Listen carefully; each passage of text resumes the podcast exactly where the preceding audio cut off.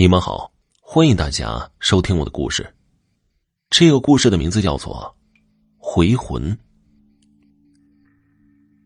高中毕业不久，我的奶奶就去世了。奶奶去世前一年，只要我周末回家，她就会叫我和其他几个晚辈去看看她的棺材。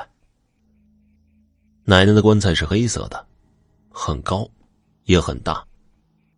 反正从我记事儿开始就有这口棺材了。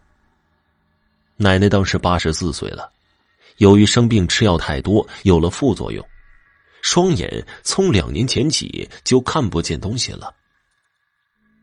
奶奶的棺材盖子一直都揭开着摆放在那里。他叫我们去看，就是看棺材底部有没有潮湿的痕迹。刚开始看的时候。我们告诉他，说棺材里面是干干的。奶奶会自言自语的笑笑说：“还要等到什么时候啊？”去世前半年，有一次，我们看完棺材后，向奶奶汇报说，有点潮湿的痕迹了。奶奶听后点点头说：“哦，知道了。”去世前两个月，我回家，奶奶又叫我带晚辈去看那口棺材。我看到里面有一半都潮湿了，就告诉奶奶，奶奶就笑了。好，好，我知道了。由于高考临近，学校复习抓得很紧，我近两个月都没有回家。高考结束后，我回到家里。首先就去看奶奶，因为她很疼我，我也很爱她。奶奶似乎能看见我一般，离着老远就喊我的名字。当时我还笑道：“奶，你真是神仙呐！你怎么就知道我回来了？”奶奶只是笑了笑，没有解释。奶奶看起来精神很不错，我也就很开心了。我们闲聊了一阵子。奶奶又叫我去帮忙看看她的棺材。当时没有别的晚辈，就我一个人，我也不好说什么，就去看了。就见棺材里面全都湿了，再没有干燥的地方。我告诉了奶奶，奶奶听后没有说什么，只是把我拉到跟前，从头到腰摸了一遍。奶奶虽然很疼我，但我记得。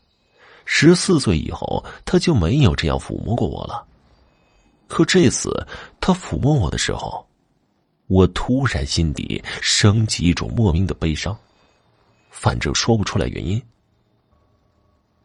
奶奶抚摸了我一阵子，说了一句让我莫名其妙的话：“差不多了，应该差不多了。”然后拍拍我的手，说道：“去。”给我摘几个李子来吃。当时李子还没有熟呢，我就爬树上选了五个相对来说比较大的李子给奶奶。奶奶接过后，并没有直接吃，而是装在了荷包里。我不知道她的用意，也没有问什么。当天晚上，我们吃的是腊肉煎饼和稀饭。奶奶突然喊到我的名字，就说了。你给我喂两个煎饼吃。我当时觉得奶奶好奇怪啊，她从来没有叫我喂她吃什么东西啊，但我还是一言照做了。奶奶吃的很香，但就只吃了两个，稀饭也没有吃，然后就说要去睡觉，让我把她扶到她睡的屋子里去。我扶她上床后。奶奶又拉着我抚摸了一阵子，有几次我感觉她似乎想说什么，但总是欲言又止。最后就拍拍我的肩膀，示意我可以走了。我临出门的时候，奶奶突然自言自语的说：“如果熟了，你愿意吃，那多好啊！”我也没有细想。第二天，我妹妹叫奶奶吃饭，却发现奶奶已经静静的躺在床上去世了。摸摸身体，余温还有，估计去世时间不太久。我们顿时都大哭起来。我父亲给她换寿衣，并整理她的衣物时，从她刚穿过的衣服里摸出了五个大大的李子。我一看就知道是我头天摘给奶奶的，但我摘的李子当时还比较轻、比较硬的，而此时那五个李子却好像熟透了一般。别人倒没有觉得奇怪，只有我心里感到百思不得其解。后来下葬的时候，大伯就将这五个李子随奶奶一起下葬了。一晃，奶奶过世已经满一百天了，天气也逐渐转冷。这天晚上，我八点左右就上床睡觉了。我熄了灯，当天晚上的月亮很大很明亮，透过窗户也显得很清晰。我妈妈和妹妹睡进卧室，和我的卧室就隔一道门。